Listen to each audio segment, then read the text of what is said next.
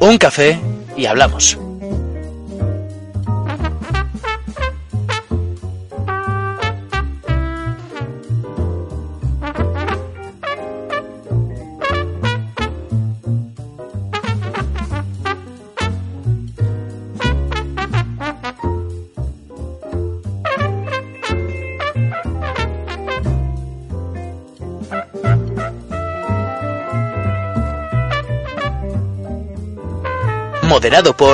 Manuel Vicente Montesinos. El pasado viernes 27 de julio, los taxistas de Barcelona se declararon en huelga indefinida como protesta contra el auto del Tribunal Superior de Justicia de Cataluña, que vetaba el intento del Ayuntamiento de Barcelona de limitar por su cuenta la concesión de licencias a vehículos de transporte con conductor VTC, con la exigencia de una segunda licencia para operar en el área metropolitana de la capital catalana. Los taxistas reclaman que se respete el límite establecido en 2015 de una licencia privada por cada 30 de taxi y que no se estaría cumpliendo en la actualidad. Más tarde, los paros se extendieron a otras ciudades españolas y continuaron hasta el miércoles 1 de agosto, después de conocer la propuesta del Ministerio de Fomento de trasladar a los gobiernos autonómicos que lo deseen la regulación de las licencias de VTC. En este programa, en Un Café y Hablamos, analizamos el conflicto entre el sector del taxi y los VTC con nuestros colaboradores, a los que ahora saludo. Daniel Díaz, buenas tardes. Hola, buenas tardes, encantado de estar aquí. Alexandro Gafar, buenas tardes. Buenas tardes. Gracias a los dos por estar aquí. Aprovecho también para recordar a nuestros oyentes que ellos también pueden intervenir en la tertulia en directo, dejando sus comentarios en nuestro muro de Facebook, donde estamos realizando esta emisión. Y sin más dilación, empezamos este café y hablamos. Para comenzar el debate, me gustaría preguntarte, Daniel, si estás a favor de eliminar los límites en la concesión de licencias VTC y qué consecuencias podría tener esta medida. Bueno, yo en mi opinión eh, creo que no se deben, o sea, es decir, eh, debe de mantenerse una cierta limitación eh, en las, con las condiciones que actualmente mantiene la regulación. También eh, es verdad que obviamente el, servicio eh, sí que se puede considerar eh, diferente en algunas ocasiones, pero creo que actualmente hay, o al menos las modalidades más utilizadas en estas dos plataformas, que son las que más, bueno, las, las encargadas obviamente de forma mayoritaria en el, en el arrendamiento de vehículos con conductor, que sí que son prácticamente iguales a las de un taxi, que por lo tanto debe de mantenerse esa limitación en tanto en cuanto no se resuelvan los problemas de competencia que sí que, que sí que existen actualmente, ¿no? Eh, tanto el, las VTC mantienen unos precios de licencia, unos requisitos a la hora de obtenerse y sobre todo ya simplemente eh, el hecho de que bueno la libertad que tienen obviamente a la hora de, de, poder operar es mucho mayor que la de un taxi que tiene está totalmente regulado tanto precios como eh, número de taxis en zonas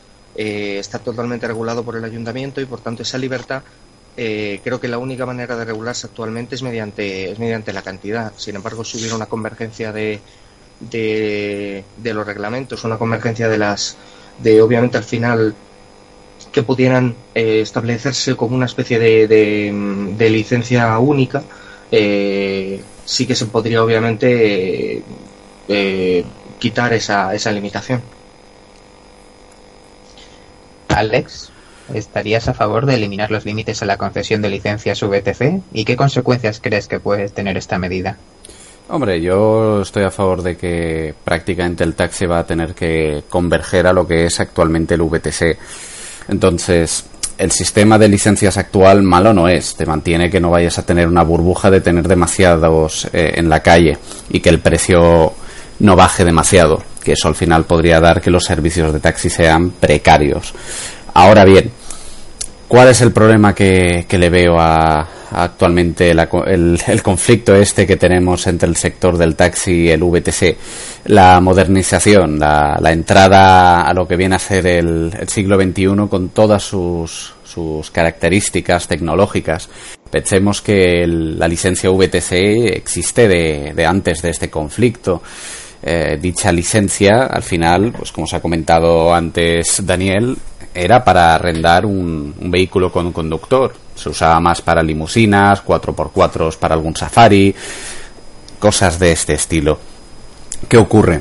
Que en el momento que hemos tenido las nuevas tecnologías que nos permiten firmar un contrato directamente desde el móvil, sin tener que personarnos físicamente, hablar con el conductor, firmarlo, pagar por transferencia, todo eso se ha podido eliminar gracias a la tecnología del móvil, las licencias VTC se pueden contratar en cualquier momento y con eso mm, le hacen la competencia al taxi, que el taxi sigue llevándose el monopolio de poder ser el que atienda a alguien en la calle sin necesidad de un contrato firmado antes. VTC en cambio te obliga a que haya ese contrato.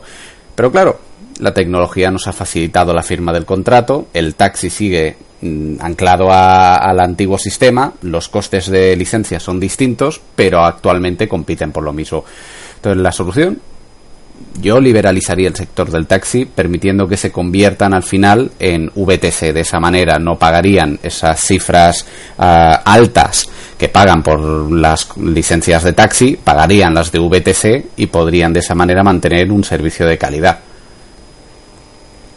Sí, pero el problema también es a la hora de, claro, tú liberalizas y al final eh, tú puedes cambiar la regulación y mantener una licencia única, que podría ser obviamente al final la solución para que eh, las eh, tanto el sector, por llamarlo de alguna manera, el sector del taxi con el sector de la, de VTC, pudiera convivir de una manera más razonable y más justa, al fin y al cabo es lo que se debería de buscar pero sí que hay un problema y es que mm, cuando si, si tú liberalizas y, y, pones las mismas licencias, hay, por poner un ejemplo, gente dentro del sector del taxi que actualmente tiene que eh, o que mantiene actualmente una por ejemplo una deuda con el banco o mantiene hipotecada su casa precisamente por el pago de una licencia anterior previa a este conflicto que ronda por poner una horquilla entre unos 100.000 y unos 150.000 euros, muy lejos de las que se pagan en, el SVTC, y que ese dinero lo tienen que seguir amortizando. Si al final eh, se mantiene, se realiza una liberalización y se ponen a precio de VTC, por decirlo de alguna manera, las licencias del taxi, esas personas que han pagado 100.000, 150.000, que luego vean una, eh, una devaluación de su licencia hasta los 50.000, ya no solamente van a salir perdiendo a la hora de, la transmisión de la licencia cuando se jubilen, sino que la propia amortización del préstamo va a ser un poco en, balde, dado que pues si hubieran puesto ese precio un poquito antes, no hubieran tenido que enfrentarse a, a semejantes deudas, ¿no? A ver, es cierto que en el momento que se hiciera esa licencia única convergiendo a la VTC bajarían los precios. Es cierto que aquellos taxistas que la han adquirido recientemente, digamos en los últimos cinco años, no habrán amortizado la inversión que han hecho, pero también podríamos hablar de la comparación de cuando llegó la era digital al, sector de la fotografía. Muchos estudios fotográficos compraron cámaras analógicas a un año de salir las digitales. Una mala inversión, no estar anticipado al, a lo que venía a ser la realidad actual y al final no todo el mundo puede salvarse. ¿Habría maneras de intentar paliar este efecto? ¿Se podría intentar hacer que esa convergencia hacia la licencia VTC sea gradualmente, no una de sopetón, no decir de golpe este año se, suprime la licencia taxi y pasa a ser VTC, no, se podría establecer por tramos de antigüedad, se podría también intentar mantener ambos servicios durante un periodo concreto hay maneras de paliarlo, pero es verdad, y eso no, te, no se puede negar, que como dices, habrá personas que se verán afectadas negativamente y habrá otras que se verán afectadas positivamente. Claro, yo el, yo el, problema que veo es que, claro, hay formas de paliarlo, entre comillas. Yo, por ejemplo, el tema fotografía, eh, hombre, a ver, encontrar una fotografía por 100.000 euros es bastante complicado encontrarla. Entonces, eh, tampoco es, o no me parece una comparación lo suficientemente cercana, pero el, yo el, máximo problema que veo es que no hay una manera de paliarlo. O sea, esto es como. Mm, me parece más o menos un supuesto similar podría ser el, el cambio de, del sistema de pensiones en España.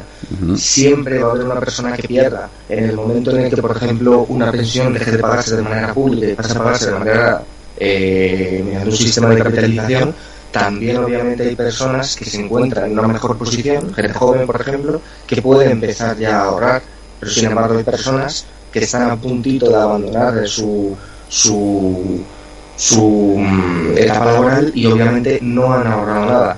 No me refiero como, o sea, la parte de, de la jubilación no me estoy refiriendo igual que en el taxi, pero sí me estoy refiriendo en tanto en cuanto la una persona que hace 2, 3, 5, 4 años haya eh, comprado una, una licencia o haya transmitido esa licencia, eh, sí que se enfrenta a un riesgo bastante grande. Y el problema actualmente está en que tenemos 100.000 licencias aproximadamente de taxi y tenemos 15.000 de VTC. Si legislamos a favor de los 15.000, cuando el sector se maneja exclusivamente de, eh, cuando el sector solamente depende de VTC y de taxi, a mí al menos legislar, legislar para la minoría también me parece una manera injusta de, de, resolver el, conflicto.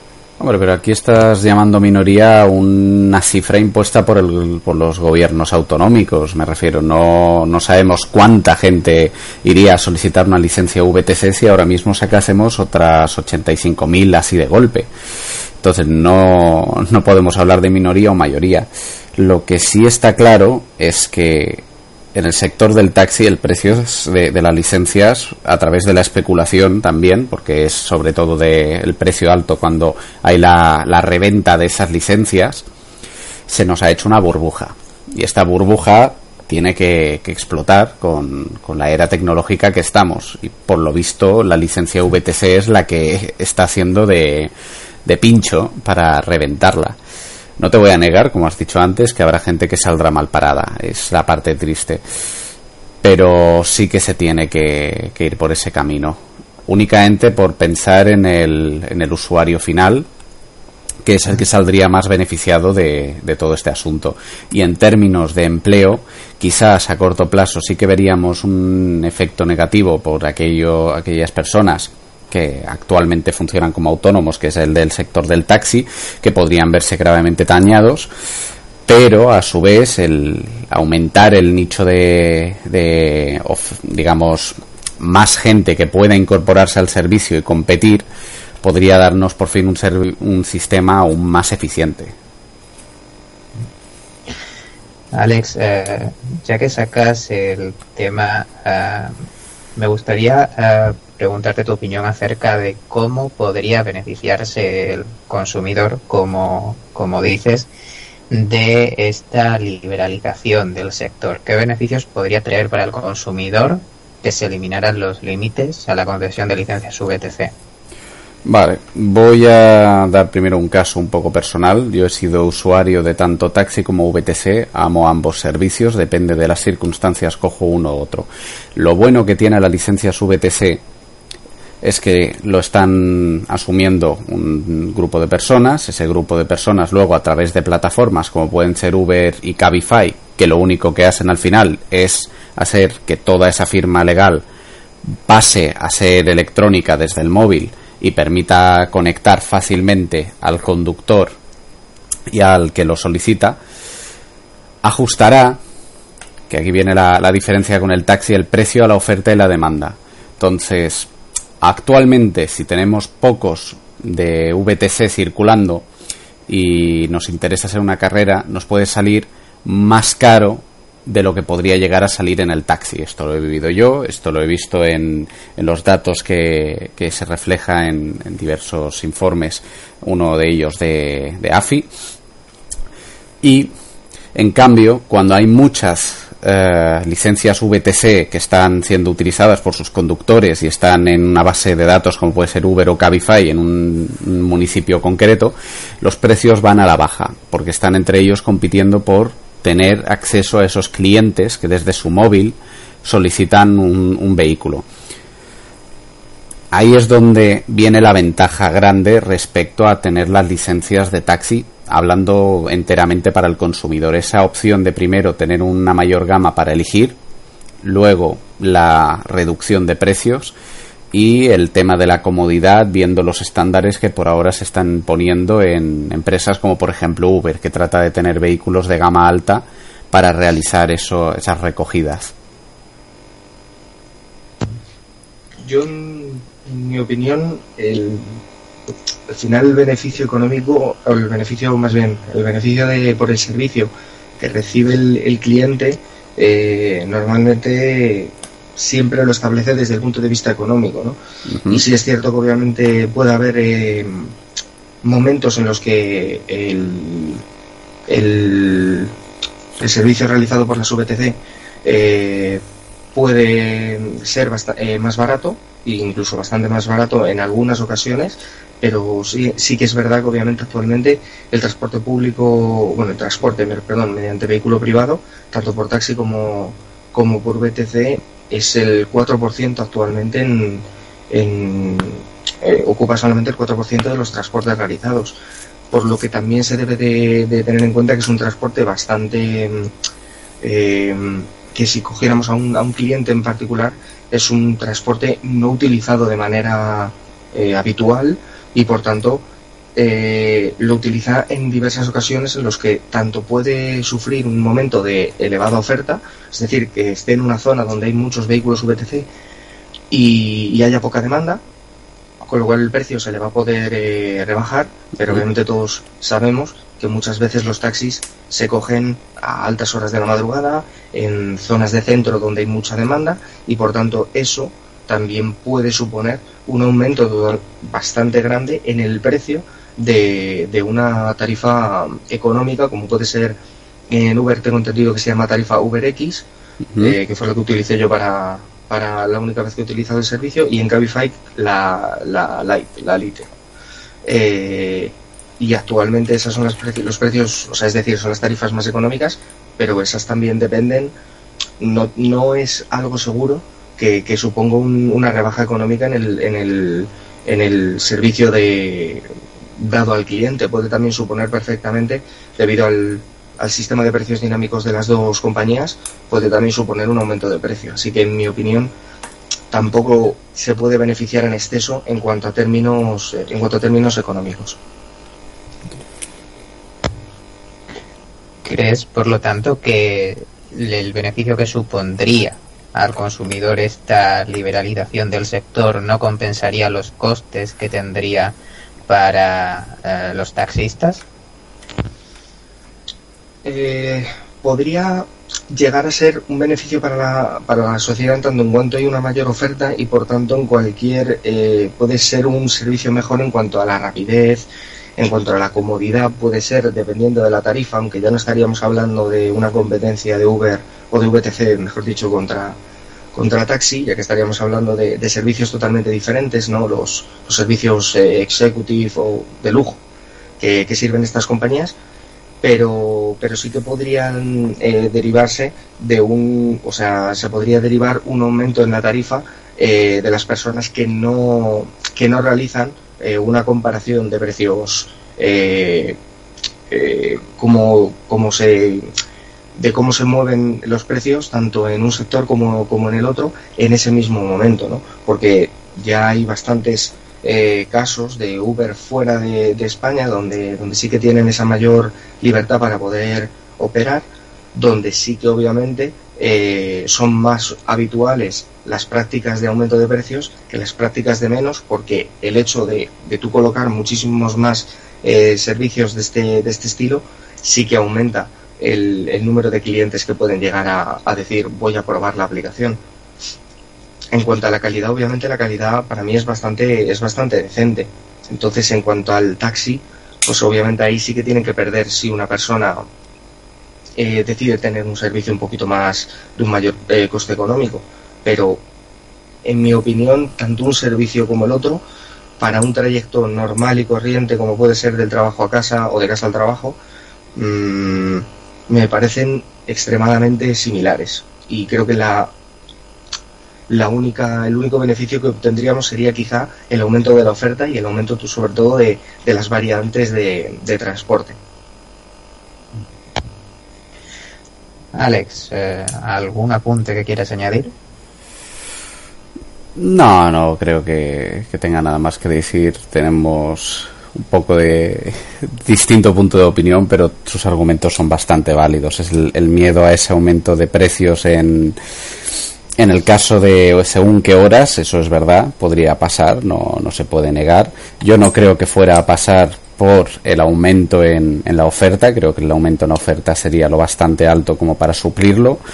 Y si no, viendo que estamos en, en unas economías digitales muy, muy dinámicas, estoy seguro que saldría a la vista de tener un, un, nicho de mercado, otra empresa que intente a través de estas mismas tecnologías suplir ese hueco que podría estar demasiado caro por, por las licencias que, gestiona, por ejemplo, Uber y Cabify.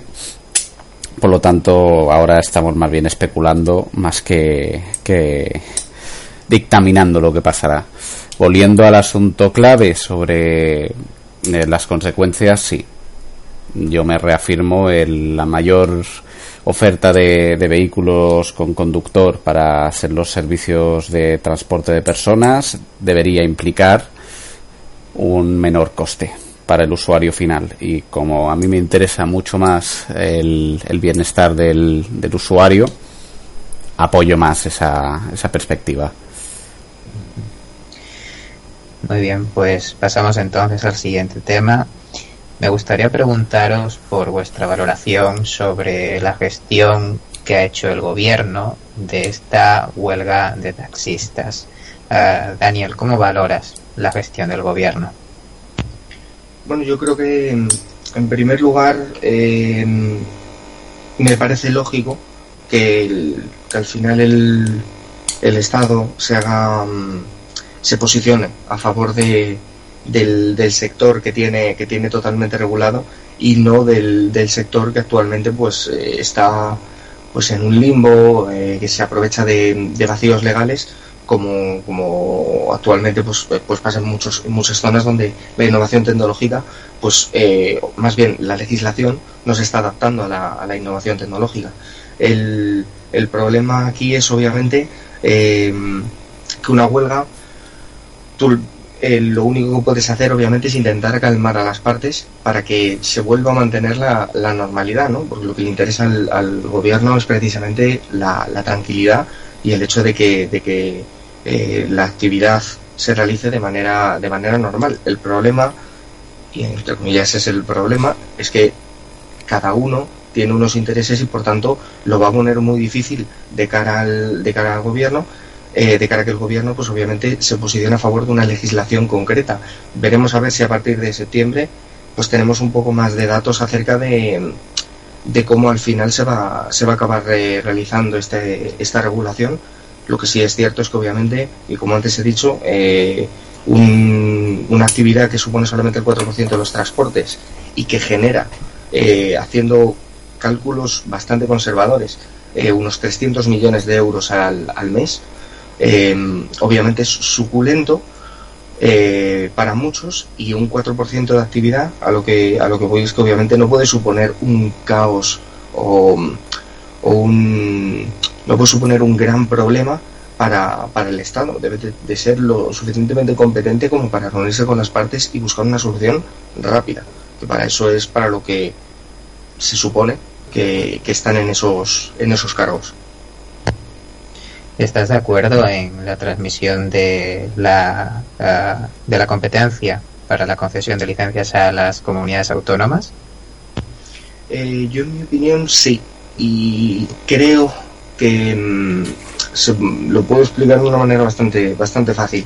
Em, todos sabemos que obviamente España no es un país eh, homogéneo, digamos, ¿no? Cada zona tiene sus, sus particularidades y el problema es que obviamente no puede haber una misma legislación eh, o una misma legislación con las mismas características en una zona como Asturias, como Galicia, como Castilla y León, incluso diría, que son zonas de, pues obviamente de, donde no hay una gran facilidad a la hora de desplazarse y donde hay pues, obviamente mucha más dificultad para el sector del taxi y para el sector de la VTC de trabajar que como por ejemplo una ciudad como Madrid o como Barcelona, que además cuenta con problemas de contaminación.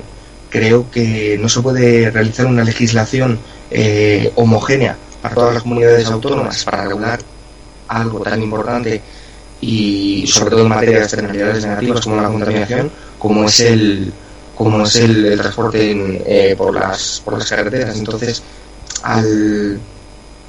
lo que sí que lo que sí considero es que obviamente sí me parece una buena medida el hecho de que de que cada comunidad tenga la oportunidad de poder legislar en favor de, de lo que supuestamente pues esos esos gobiernos que consideren la, la mejor manera de llevar la, la situación. Alex, te pregunto, ¿cómo valoras la gestión de la huelga de taxistas por parte del gobierno? ¿Estás de acuerdo con esta medida de la transmisión de competencias a las comunidades autónomas?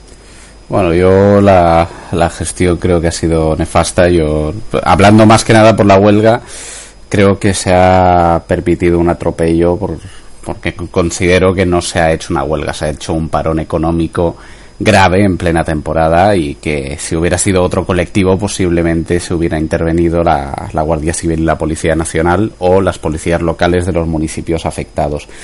Hablando ahora más directo de ese tema de, la de, de pasar el, vamos a llamarlo el marrón, a, a, las comunidades autónomas. Hasta la fecha, la licencia de, de taxi, sí o sí, la, el principal decisor de si conceder o no licencias de taxi dentro de la regulación nacional y autonómica que, que existiera han sido los municipios. Y sigue siendo así. Sin embargo, el problema, que esto sí es verdad, es que las licencias VTC las otorga la comunidad autónoma. Entonces ya tienes una diferencia entre quién es el decisor final entre entregar una licencia de taxi y una de VTC.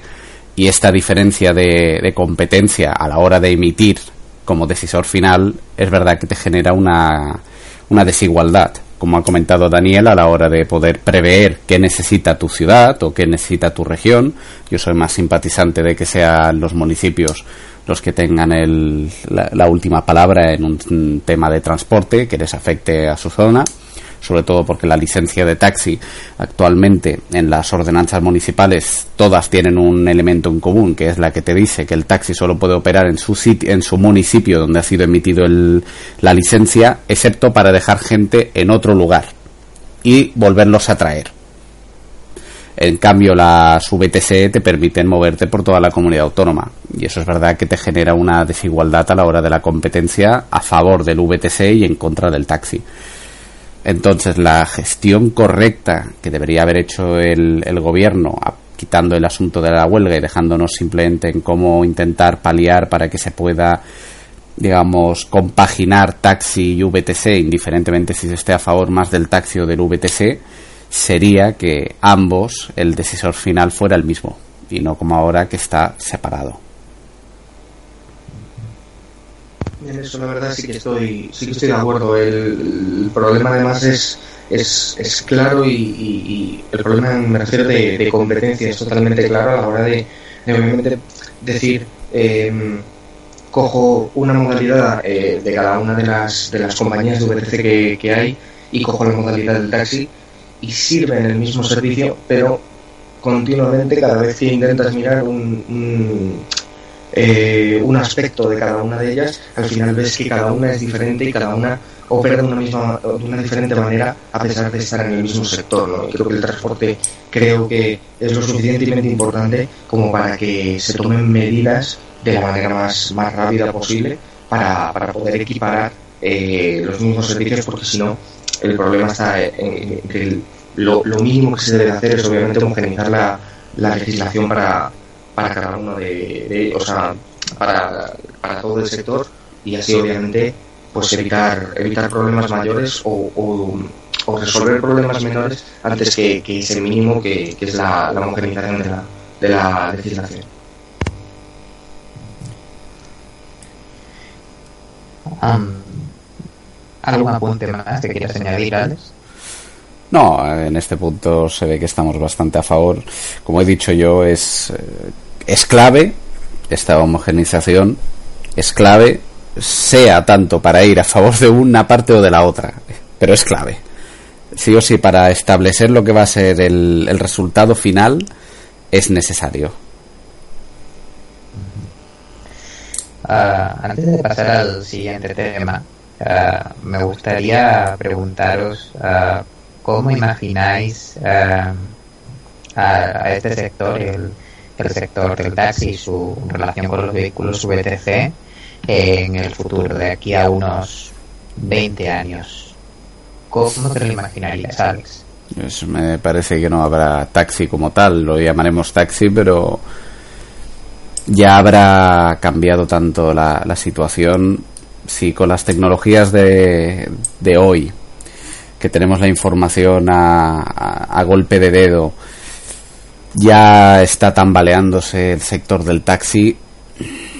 Imaginemos viendo el, progreso tecnológico exponencial que tenemos desde hace unas décadas, a ver si, si directamente nos encontraremos un nuevo sistema de transporte que suplirá totalmente, o quién sabe, quizás esto de las estos proyectos de las ciudades de transporte público eficiente llegan a, a plantear una, una seria duda con, con los asuntos de estos vehículos de alquiler que se puede con el móvil alquilar que están aparcados, que eso también ha supuesto una competencia contra el taxi y contra también el propio VTC y, el autocar público. Tambalea mucho el, el asunto del taxi a, a, 20 años. Yo creo que no veremos que, que siga con la misma regulación. Yo creo que estará más liberalizado al menos a nivel europeo. No sé cómo va a acabar en España, porque como siempre vamos un pelín a, por detrás del resto de países de, de, la eurozona, alguna sorpresa nos da. Pero yo quiero pensar que se liberalizará y que habrán surgido aún más competencias de distinta, distintos elementos para con ello tener una alta gama de, de opciones. Yo, Daniel. En mi opinión, yo creo que a 20 años me es complicado eh, realizar tanta, tanta estimación, pero yo considero que de aquí a los próximos 5 o 10 años eh, sí que va a haber una nueva regulación, o espero que la haya. Eh, Hombre, es que si no la hay. Que, claro, no, me refiero. Es decir, una regulación que, que, que establezca eh, una, una licencia única eh, para cada uno de ellos. Eh, espero que no sea totalmente a favor de, del OBTC porque eso significará el, mayor detrimento en cuanto a, a número de afectados por, por esas licencias, al menos esa es mi opinión. Y, y en cuanto a la manera en la cual la tecnología puede, obviamente, va a ser el factor clave del por qué va a cambiar, ¿no? Eh, creo que, que obviamente de aquí a, a pocos años sí que va a haber una, un mayor uso, aunque ya lo hay en las ciudades, de estas aplicaciones, tanto para taxi, que también existe, como para Uber y Cabify, pues va a ser el, el, modelo de transporte y por tanto sí que obviamente se va a legislar en favor de, de, tener a, a, los, a las dos variantes eh, como una sola. Eso sí, espero también que dentro de, de, esa mayor facilidad a la hora de poder entrar en el sector y de, y de, mejorar el servicio, creo que también haya una fuerte regulación a la hora de establecer cómo se tiene que realizar esos servicios. Ya que creo que, que ciudades, vuelvo a repetir, como Madrid o Barcelona, no se pueden permitir las libertades que ahora mismo tienen Uber y Cabify en materia de, de, de realizar ese servicio con los vehículos que, estimo oportuno y, y, con de las formas eh, que estimo oportuno contra los requisitos que se les que se les permite a los, a los conductores. Eh, por lo que sí que creo que, o espero, que, que sí que haya igualmente hay una regulación que diga escrupulosamente cómo se tiene que cumplir ese servicio, pero que ese servicio sea de igual accesibilidad tanto para el que eh, vaya por un VTC como para el que vaya por taxi, porque espero que de aquí a 5 o 10 años haya una licencia única. Pues pasamos a la siguiente cuestión. Uh, Uber o Cabify son solo ejemplos de lo que se conoce como la gig economy, la economía de los pequeños encargos, un modelo de negocio en el que las personas son contratadas puntualmente para trabajos esporádicos, aportando todo lo necesario para la actividad y son puestas en contacto con sus clientes a través de mediadores que cobran una comisión. Mientras algunos ven en ello una oportunidad para trabajar de una manera flexible e independiente, aprovechando las tecnologías de la información, para otros no es más que un recurso con el que precarizar las condiciones laborales poniendo como excusa la innovación. Alex, ¿qué piensas del modelo que proponen las empresas de la Geek Economy? A mí no me parece que sea un modelo que, tienda a precarizar. Me refiero, el propio concepto de las Geek Economy viene a ser coger un nicho de, mercado que no está explotado, facilitar costes para que sean más reducidos tanto para el cliente como para el, el, empresario o el trabajador. Voy a poner un ejemplo el asunto de, por ejemplo, Justit o, o ¿cómo se llama el otro? Ay, ahora no me sale, el del globo, globo, globo, eso. Estas, al final, lo que han hecho es suplir que las empresas que no tienen la capacidad, porque no les renta tener en nómina constantemente a un, a un encargado de servicio a domicilio, puedan tener ese encargado aumentando su facturación sin tener que contratarlo constantemente, gracias a este tipo de empresas intermediarias.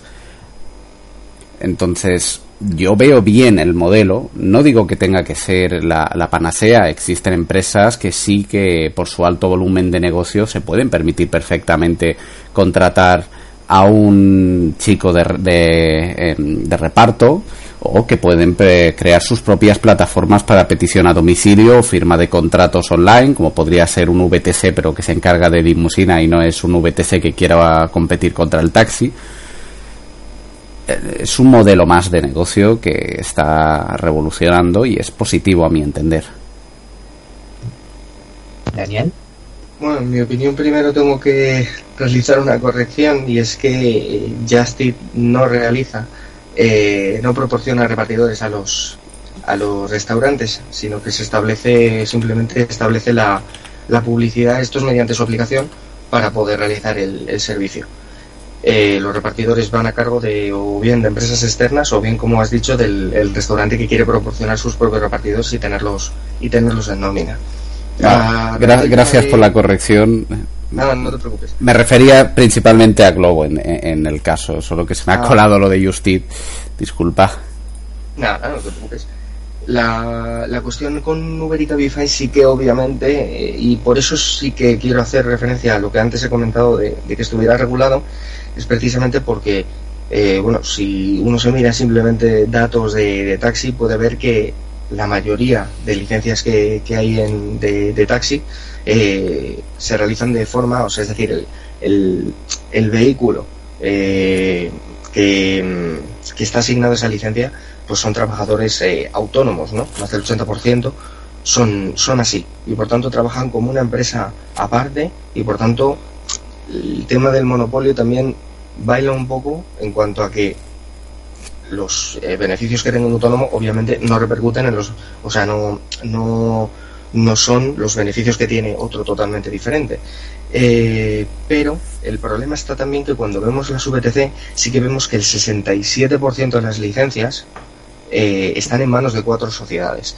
Cuatro sociedades que las reparten y que obviamente no tienen, eh, no venden las licencias a los, a los trabajadores. La mayor parte de este sector, se, al haber esa, esa libertad, se, mm, lo que hacen es repartirlas en, em, o, lo que hacen son empresas compran esas licencias, ponen eh, en nómina a conductores que quieren, pues que mediante un ETT o mediante contrato con, la propia empresa se dedican a conducir y, cobran un salario fijo y una comisión en base a la facturación que, obtengan. El problema al final está en eh, cada uno, la opinión o el, o el o cómo entienda que se deben de repartir los beneficios de la actividad económica.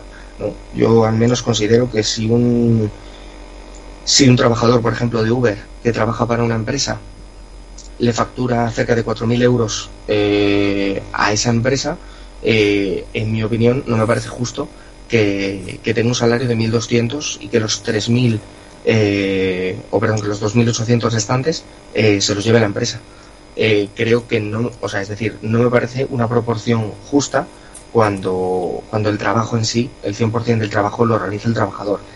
Al final, obviamente, esta facilidad para poder decidir cuánto cobras o cuánto no cobras o qué comisión te aplico por, por el exceso de facturación o a partir de qué límite te lo aplico, al final son, son técnicas que obviamente utilizan las empresas para poder decir eh, si quiero ofrecer un servicio más barato, pues obviamente no hay manera de bajar el precio si tu único activo es un coche eh, cuyo precio no depende de ti, eh, su mantenimiento cuyo precio tampoco depende de ti, pero el, el sueldo al trabajador sí que depende de ti por tanto, si quieres ofrecer un, o si quieres minimizar los costes, lo único que te queda es bajarle el sueldo al trabajador. Y por lo tanto, al final estaríamos diciendo que una persona trabaja eh, y hace un mismo trabajo por diferentes precios, cosa que al final, pues no sé, a mí al menos me chocaría un poco que por el mismo, por un trabajo, en, o sea, es decir, por realizar una facturación en concreto, puedo eh, cobrar una, una, cantidad y por eh, realizar otra factor, una facturación incluso mayor, pues si estoy en otra empresa que a lo mejor me cobra menos, cobro diferente, ¿no? Entonces a mí el hecho es que sí que eh, no es tanto una cuestión de las VTC o de Uber y Cabify que, o las empresas de innovación, sino más bien es una cuestión del, del, de al final lo que se le permite a la empresa eh, cómo, cómo, se le permite a la empresa poder establecer ese tipo de ese tipo de limitaciones. Entonces, creo que no es tanto un problema de innovación, creo que la innovación es buena, pero creo que la innovación no, no, fomenta la precariedad. Lo que fomenta la precariedad al final es el tipo de sistema en el que vivimos. O sea, lo, lo que vienes a decir es que el problema para ti es que se está creando una oligarquía, bueno, un oligopolio, perdón, se me ha ido la palabra con tanta política, un, un oligopolio de, de pocas empresas que están copando las licencias VTC y que de allí consideras que se precariza al trabajador. Vieras el resumen. Sí, bueno, empate. Sí, obviamente, particularmente con las VTC, sí, obviamente, eh, hombre. Pero por, por, por, esa regla de tres, el sector del taxi, que al final es verdad que cada uno acaba teniendo su licencia, pero el coste es muy alto por la especulación que hay con, los precios y, las preferencias de, de venta de ello. Entonces, a la hora de la verdad, no podríamos decir que aquellas personas que están dentro de, de, las geek economy son las que no pueden permitirse entrar por la barrera de entrada del alto coste para ganar algo de dinero y tienen que ir por esta vía porque no quedaba otra. Claro, al final el problema está en que obviamente una mayor regulación lo que fomenta es una, o sea, lo que fomenta, lo que al final acaba haciendo es que haya una mayor, una menor flexibilidad a la hora de, de de crear empleo uh -huh. y por tanto eh, se crea menos empleo y por tanto también se consigue destruir menos empleo lo que, lo que hace al final que sea bastante ineficiente. Es decir, la ineficiencia obviamente es, es, eh, es indudable dentro de, dentro de una mayor regulación. Pero tampoco se puede decir que haya, o sea, es decir, que entendemos por eficiencia cuando, cuando justo ocurre todo lo contrario, ¿no? cuando no hay ningún tipo de regulación. Al final, cada uno tiene que eh, adoptar eh, la postura que crea, que es la justa. Y en mi opinión, eh, creo que el Estado, y en eso sí que sí que le tengo que echar en cara, obviamente, a, a, los gobiernos que siempre han hecho lo mismo, que es, obviamente, te voy a decir que estoy a favor tuya y que quiero crear empleo, sin embargo, no legislo para que al final todo esto se resuelva de una manera mucho más eficiente. Entonces, el problema al final está en que, ¿qué, qué preferimos? ¿Más empleo pero peor? Bueno, pues queremos más empleo pero peor, entonces nos tenemos que, que mmm, tenemos que adoptar eh, obviamente las, las, licencias VTC, que es actualmente hacia donde van encaminadas. Si cambia, pues la única manera que tiene que cambiar, obviamente, es que haya una legislación que se lo prohíba. Porque si no se lo prohíbe, una empresa no tiene ningún tipo de motivación para, en vez de pagarle, no sé, 1.500 a un trabajador, le pague 1.200. O sea, es decir, si, si le pagan 1.200, no tiene ningún, ninguna motivación a pagarle 1.500 sobre todo actualmente con los niveles de, espera un momento porque creo que te estás saltando un punto. Tú estás mirando que el problema es entonces que la empresa digamos Uber o Cabify por dar un ejemplo paga poco al empleado y se lleva toda la plusvalía de, de, lo que está produciendo de verdad el, el conductor. Vale en el sector del taxi si mal no recuerdo, si no me falla la memoria de las charlas que he tenido con, taxistas, es una práctica no mm, permanente, pero ocurre cuando un taxista quiere que alguien lleve su taxi. Y como autónomo puede tener a otra persona a su cargo llevando el taxi, le pone un salario fijo y ese salario es inferior a lo que va a ganar con la carrera. Entonces, es una cosa que pasa tanto en el sector del taxi como en el sector de las VTC. Lo único es que las VTC lo estamos viendo aún más grande, que sea por salarios fijos, que son inferiores a las ganancias del taxi, pero hay más motivos que solamente la gestión de la empresa. Tú has dado el dato que la mayoría de licencias VTC las llevan pocas sociedades. Bien, eso es un problema. ¿Por qué pocas licencias las tienen digo, muchas licencias las tienen pocas sociedades. Ahí es donde está el, problema que tenemos que ver. Yo no creo que sea ya un tema de, regulación, sino un tema de cuántas licencias estamos dando y cuál es el criterio de reparto y venta de esas licencias. Yo puedo entender que si un taxista, por ejemplo, tiene un taxi, pero quiere que lo conduzca mm, una persona y le va a pagar un salario, puede, porque tiene la licencia del taxi. Ahora, la pregunta es, ¿por qué con una licencia VTC no debemos tener eso como algo válido?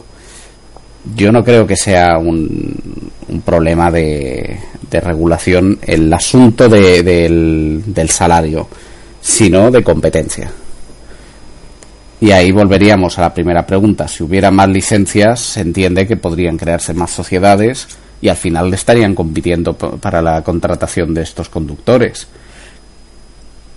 Bueno, yo actualmente, claro, el, problema es que la única manera que tenemos actualmente, dado el, punto en el que se encuentra el conflicto, es obviamente de especular porque no hay no se ha puesto todavía una solución. No, no, y, faltan datos, faltan datos. lo único que sabemos es que obviamente con todas las licencias que se han creado tenemos ese porcentaje mayoritario y obviamente estoy hablando solamente de algo que me parece exagerado, es decir, 70% en, mucho, en cuatro sociedades, pero luego hay también empresas que tienen, o más pequeñas, que también tienen sus licencias. No hay ningún tipo de problema en que una empresa tenga una licencia.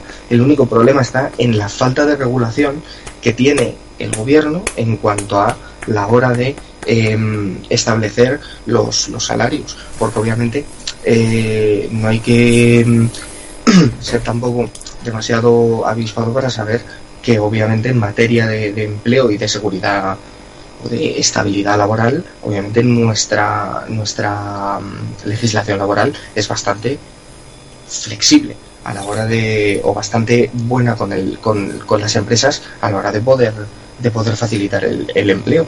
Otra cosa es que luego eso tenga impactos en la economía y que tenga los impactos que nosotros queremos, pero que la legislación permite en una mayor parte de las prácticas que, realizan, porque actualmente yo no estoy quejando de que estén cometiendo ilegalidades, sino que hay cuestiones que no me parecen o que no estoy de acuerdo con ellas. Otra cosa es que obviamente cada uno pues, tiene su opinión.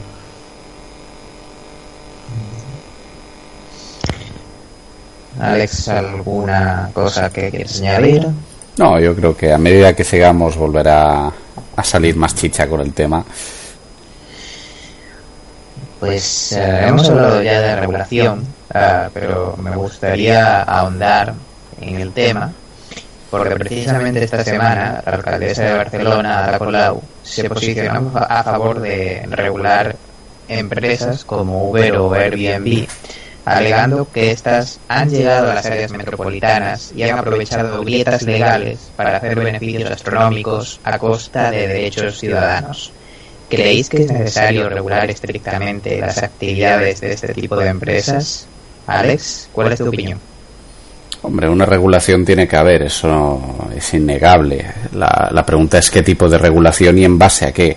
Yo he visto como no Barcelona, pero sí Palma de Mallorca ha empezado a hacer regulación para prohibir el alquiler turístico yendo directo, más de una vez les ha salido el nombre de la empresa, Airbnb, Airbnb para ir a por, esa empresa, acusando de frases como la que dijo Colau, de que están haciendo una millonada a cambio de mm, reventar la ciudad. ¿Qué ocurre? Que para el caso de, Palma, que, que, lo tengo cerca, la regulación, y perdón que diga un taco, es una mierda. He visto yo que no hay bases de una base de datos para argumentar, se ha limitado al discurso político de tenemos un problema, el precio de la vivienda se ha disparado por la especulación de vivienda. Pues vamos a regular la, la vivienda, vamos a intentar frenar estas empresas que, que no paran de hacer alquiler turístico por días, porque son los culpables. Pero luego cuando se les pregunta si es verdad que esos son los culpables o hay otros factores, no quieren contestar las autoridades y no quieren presentar los informes que hay detrás de, esas regulaciones. Por eso a mí me preocupa más qué tipo de regulación hay, más que la necesidad de ser regulado. Porque sí, es verdad que mm, si tienes ahora mismo que estás llenando de turismo una ciudad, porque Colau es sobre todo con quien tiene el problema es con Airbnb más que Uber. Y claro, quiere frenarlo porque ha notado eso, un aumento del turismo. Sabemos que ya no es muy simpatizante del turismo tampoco. Pero hasta que no, no se vea qué tipo de regulación quiere poner, aunque me veo por dónde va, será la, es la de restringir los alquileres eh, turísticos eh, poniendo un límite mínimo de días, que es como se ha hecho en Palma y es un, poco desastre. Ah, eh, en resumen, depende del tipo de regulación. Hace falta, pero depende del tipo. En, mi opinión, sí que debe haber una, una regulación, pero al final sí se tiene que establecer de, manera nacional. es decir, el, problema al final de este tipo de que, pues, por ejemplo, el Ayuntamiento de Barcelona proponga eh, realizar algunos algunos cambios viene del hecho de que no hay actualmente una regulación que permita mm, de alguna manera controlar las actividades económicas que se realizan en, en, España o en, actualmente pues, obviamente en el mundo con el tema de la innovación tecnológica. Porque es constante el hecho de que aparezca una, una empresa tecnológica con, con que, su actividad se desarrolla pues, sobre todo a través de aplicaciones móviles o de eh, programas informáticos y que al final el problema que tiene, que tiene la legislación es que si no, o sea, es decir, al final el problema que tienen los, los eh, lugares concretos, por ejemplo, pues Barcelona, como puede ser Madrid, como puede ser Palma de Mallorca, como ha dicho eh, eh, Alex, el, problema está en que si no hay una legislación previa que permita controlar la actividad de ese tipo de empresas, el ayuntamiento, la comunidad autónoma de turno, lo que tiene que hacer es buscar de alguna manera, cuando el problema. Se supone que es por lo que dicen, está, está realmente ya eh, muy avanzado y en, un nivel crítico, eh, pues obviamente no hay otra manera de legislar que poniendo medidas pues totalmente, o sea, totalmente eh, que restringen actualmente el, el, uso de esas, de esas aplicaciones en vez de haber tenido en cuenta cómo podían afectar eh, con, un, con una previsión un poquito más un poquito más razonable y eso al final acaba siendo tanto un problema de los ayuntamientos por no tenerlos en cuenta en ese momento como, como de los como de los de, del estado del propio estado que no se ha dedicado del propio gobierno eh, nacional de no realizar eh, estamos en 2018 o sea llevan existiendo ya algunos años de, si no ha realizado ningún tipo de, medida al respecto, pues al final nos tenemos que ver tenemos que ver este tipo de situaciones, donde un ayuntamiento trata de hacer frente a una multinacional pues con, medidas que solamente pueden establecer los ayuntamientos, que son muy limitadas y bastante minoritarias. Veremos a ver cómo, cómo al final se acaba resolviendo, eh, por ejemplo, el problema en, Barcelona, que es una ciudad bastante, pues importante para la, actividad económica de España. Alex, ¿alguna cosa que quieras añadir?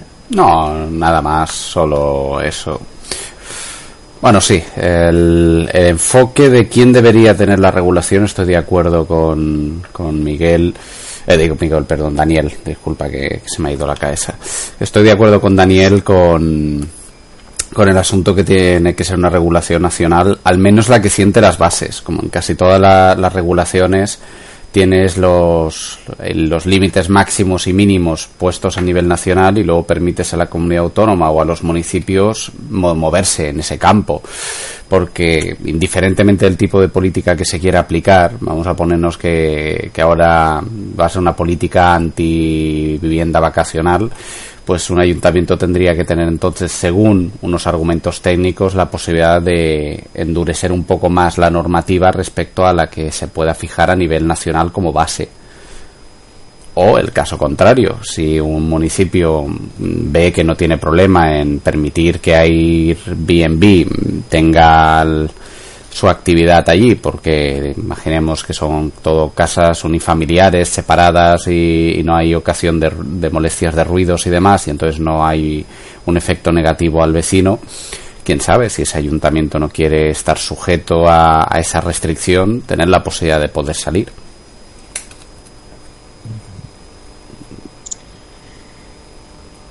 Bien, pues Pasamos entonces a la siguiente cuestión. Algunos analistas han vaticinado la uberización de la economía durante los próximos años, dibujando un panorama en el que los modelos de negocio tradicionales son sustituidos por los de la gig economy. ¿Qué futuro anticipáis para este tipo de empresas? ¿Pasarán de ser excepción para convertirse en regla? Daniel, ¿qué opinas? Yo creo que sí que es eh, yo creo que sí que va a haber un, gran crecimiento, aunque ya lo está viendo, en, este tipo de, empresas que se encargan de, obviamente, al final acaba siendo una, una, actividad económica que parte de, una actividad económica previa, pero la realiza con, obviamente, como, hemos dicho antes, eh, minimizando los, los, pasos a dar, ¿no? haciéndola más cómoda para el, para el cliente y al final, pues, obviamente, realizando el trabajo, el trabajo de una manera mucho más eficiente. Yo creo que que eso sí que se va a ver en, en, en otro tipo de sectores y que será algo totalmente inevitable porque, pues porque al final es lo que, es lo que tiene la, la innovación tecnológica, ¿no? que cuanto eh, se empiezan a dar eh, cada vez eh, usos cada vez más diversos, pues obviamente al final cada vez van, van apareciendo en, en, más sectores, ¿no? Antes, pues, para, yo sé, para contratar eh, un seguro, tenías que ir a cada, tenías que ver información de cada seguro y ahora mismo pues eh, un simple comparador también te puede contratar. Entonces, al final en cualquier cosa cada vez va a haber esa, mayor comodidad, o al menos la veo como comodidad a la hora de realizar eh, determinada, una determinada gestión y yo creo que sí que, que no no se me antoja un futuro que donde, donde, donde se reduzca, más bien que se amplíe de manera, de manera exponencial. Alex, ¿qué futuro anticipas para este tipo de empresas? Estoy bastante de acuerdo con, con Daniel. El futuro va a tender a que haya más empresas de este estilo. Hay que pensar que además es el sistema del gig economy viene a ser también, aprovechando las nuevas tecnologías, una alternativa a todas las trabas burocráticas, los costes de impuestos y demás que pueden suponer a cualquier persona intentar tener trabajo. Todos estos trabajos que se puedan realizar sin que en realidad digamos, en un sistema puramente liberalizado no haría falta ni siquiera una licencia y a través de meterte en una empresa de gig economy puedas darla, veremos aparecer por este mismo motivo más y más empresas de este estilo. Si no, como ejemplo, no sé si alguno de vosotros conoce la plataforma Fiverr. No. La plataforma Fiverr al final sí que es más estilo Justice, no es que sea una geek economy, pero lo que está haciendo es que del sector de diseño gráfico eh, personas de todo el planeta estén compitiendo en, dólares por ofrecer caricaturas, trabajos de logotipos y demás. Y el precio ha bajado mucho en relación a lo que era antes ir a un estudio de diseño gráfico y pedirlo es un ejemplo de cómo, gracias a la tecnología y la libre competencia, tiene el consumidor cada vez más capacidad de elegir y a menor coste. Y la tendencia es esa. Por lo tanto, me percibes como algo positivo. Yo lo, yo lo percibo como algo positivo. va a tener su, su problema, como ha tenido todo cambio de modelo económico en, en nuestra historia. Va a haber un movimiento ludista, siempre lo tiene que haber, pero a la larga nos vamos a beneficiar todos si no lo estamos haciendo ya. En el sector de compra-venta ya cada vez más empresas que intentan colocar productos de tiendas locales para llegar a mercados exteriores. Todo eso forma parte al final un poco de, esta revolución tecnológica en nuestra economía y las gig economies son un resultado de esa revolución. Daniel, ¿estás de acuerdo en que esta tendencia sería positiva? Yo creo que si se realiza mediante, es decir, al final volvemos otra vez al, al mismo, el, al mismo problema, el, el tipo de regulación. Exactamente. O sea, al final acabamos siempre en tanto en cuanto uno esté a favor de, una, de un determinado modelo y otro está a favor de, de no de otro, sino de al final, eh, no es un modelo, sino es al final una, una manera de creer que cómo va a ir, eh, eh, cómo va a ser más eficiente un, un, determinado, una determinada actividad, ¿no? Y al final, pues obviamente, en mi opinión, eh, dependiendo de cómo sea la regulación, pues una empresa, independientemente de que sea gig economy, que sea mmm, tradicional, que sea de la manera que sea, en función de lo que se le permita realizar a esa empresa, esa empresa actuará en base a su beneficio, eh, a su beneficio propio. Entonces, dentro del Estado, como competencia que es, eh, debe de estar en favor del bienestar de la sociedad, del bienestar de la sociedad tanto de empresas como de trabajadores y es labor de obviamente al final de la propia sociedad decidir qué legisladores quiere y qué tipo de normativas para este tipo de nuevos cambios, de, de nuevas formas de negocio, pero que al final se resumen en lo mismo.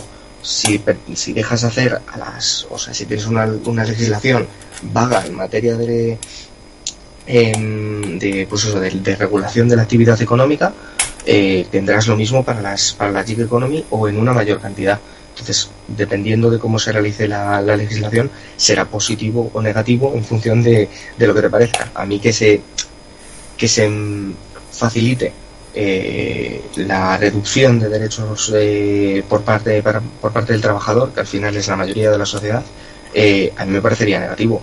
En cambio, si se establecen unos mejores derechos o, o, o se solidifican muchísimo más, a mí me parecerá totalmente positivo porque además tanto ganan trabajadores como ganan consumidores con el propio con el propio servicio. Pues con esto terminaríamos el programa. Gracias Daniel por tu colaboración. Muchísimas gracias a vosotros. Gracias Alex. Gracias a vosotros por el tiempo, lo he pasado bien. Y gracias a nuestros oyentes por escuchar este episodio de Un Café y Hablamos. No olviden que pueden seguir a Canal Hablamos, descargar nuestros audios en iBooks y iTunes y hacernos llegar sus comentarios a través de nuestras redes sociales, Facebook, Twitter, YouTube y nuestra web www.canalhablamos.es. Esto es Canal Hablamos, artículos y opiniones, pluralidad ante todo.